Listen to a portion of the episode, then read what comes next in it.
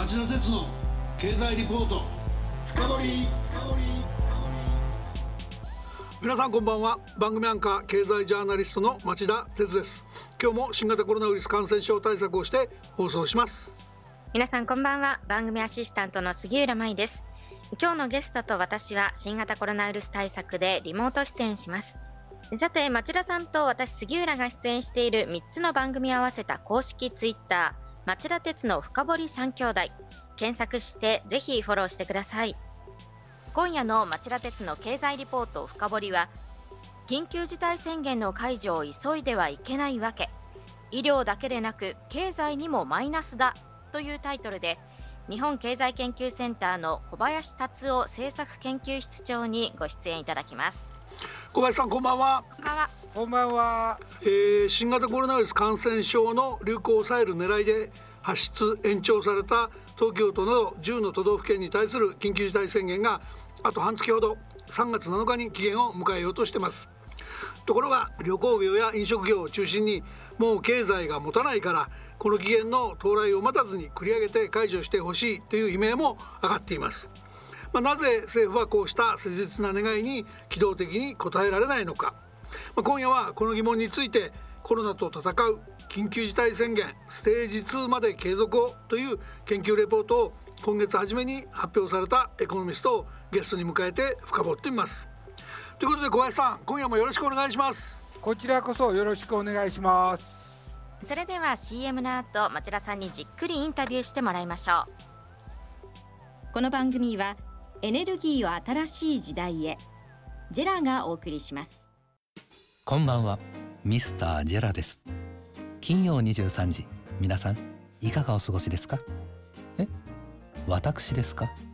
私は今発電しています。海外の電気を。どういうことかって？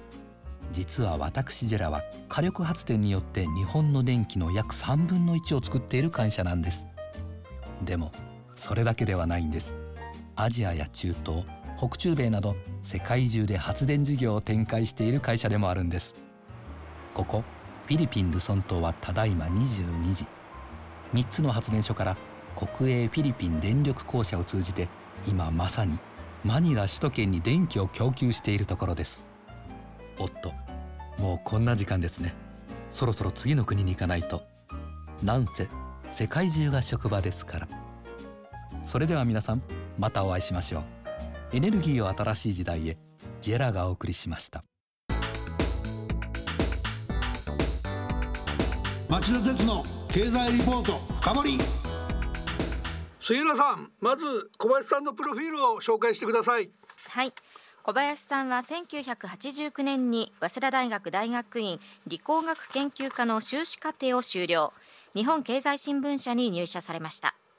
編集局の科学技術部産業部経済部などで新聞記者として活躍される傍らボストン大学で経営学修士を取得されました。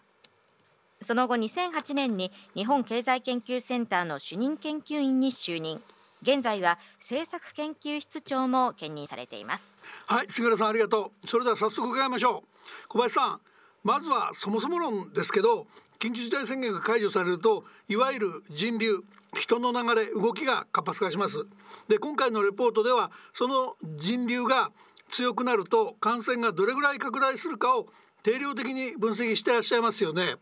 この分析でどういう結果が出たんですか？やっぱり影響はかなりストレートに出るんでしょうか？あのですねテレビでもよく最近紹介されることが多くなった実効再生産数というものがあるんですが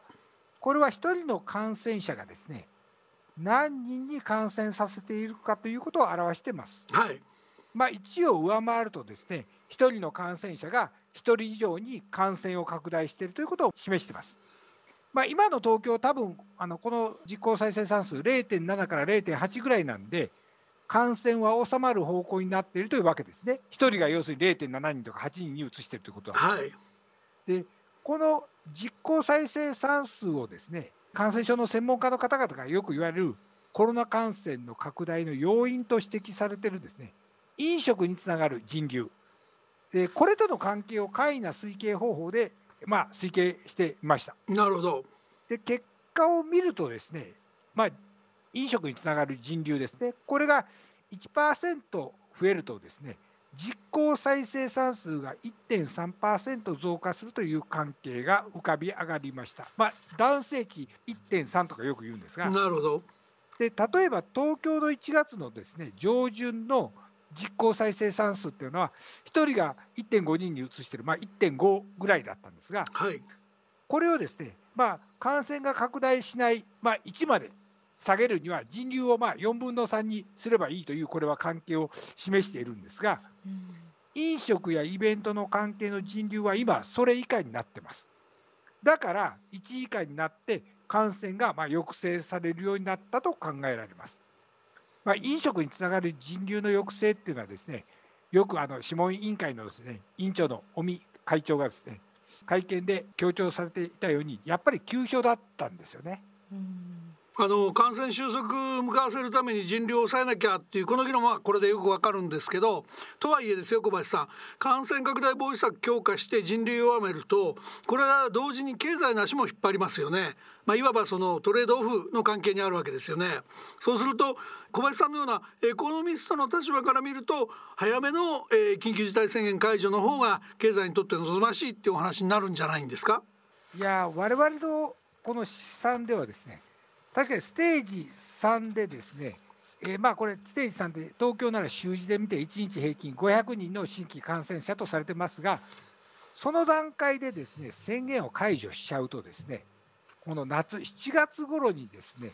感染者が急拡大して再び緊急事態宣言になる恐れがあります。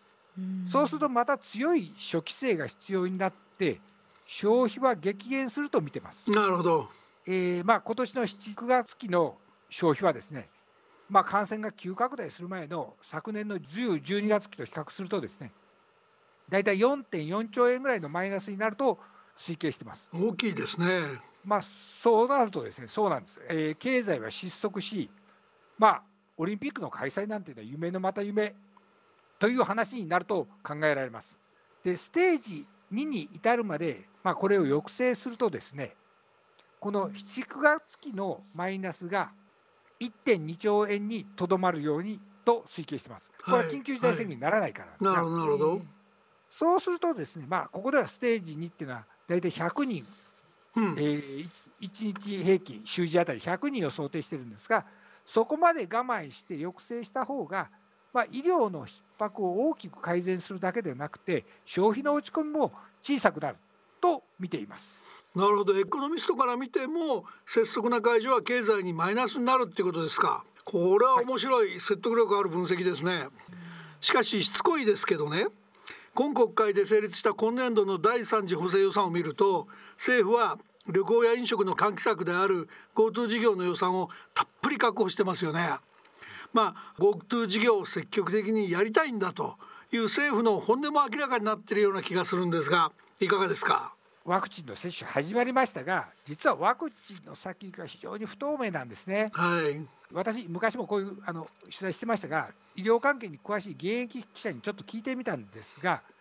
やっぱり専門家の間でもですね本当に長期的に効果が継続するワクチンが確立するのか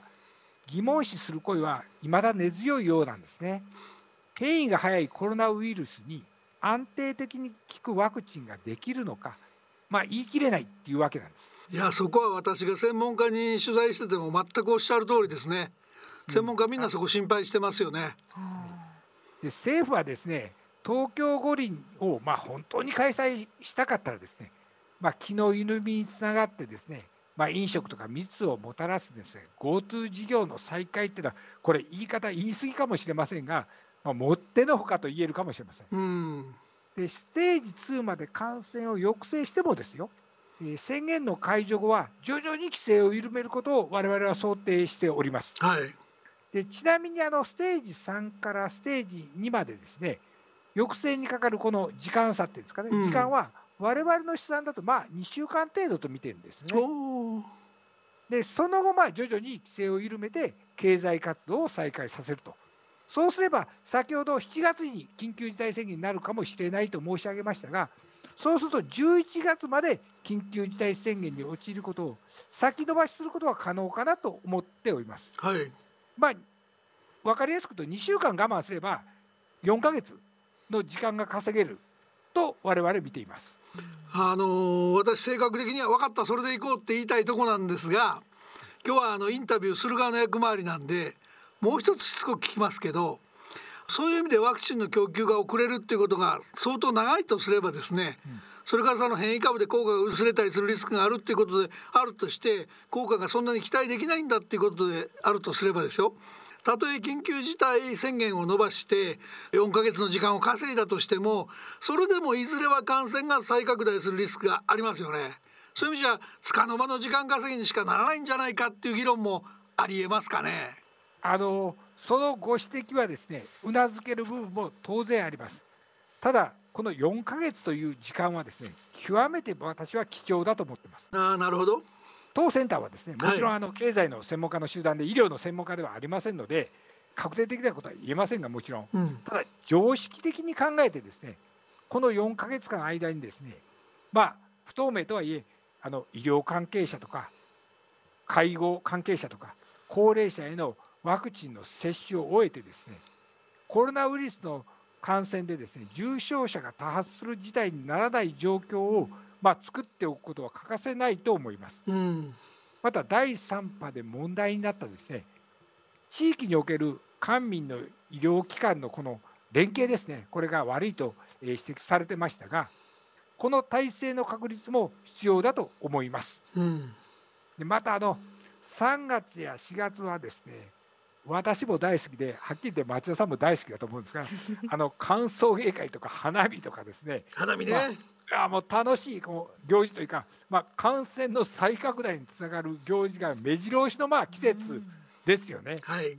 こういう状況の中で、まあ、宣言の解除後もですね一定の規制を続けることも、まあ、不可欠なんだと思うんですよね。はいコロナ感染はですね簡単にまあ終わるとは私は思えないと思ってます。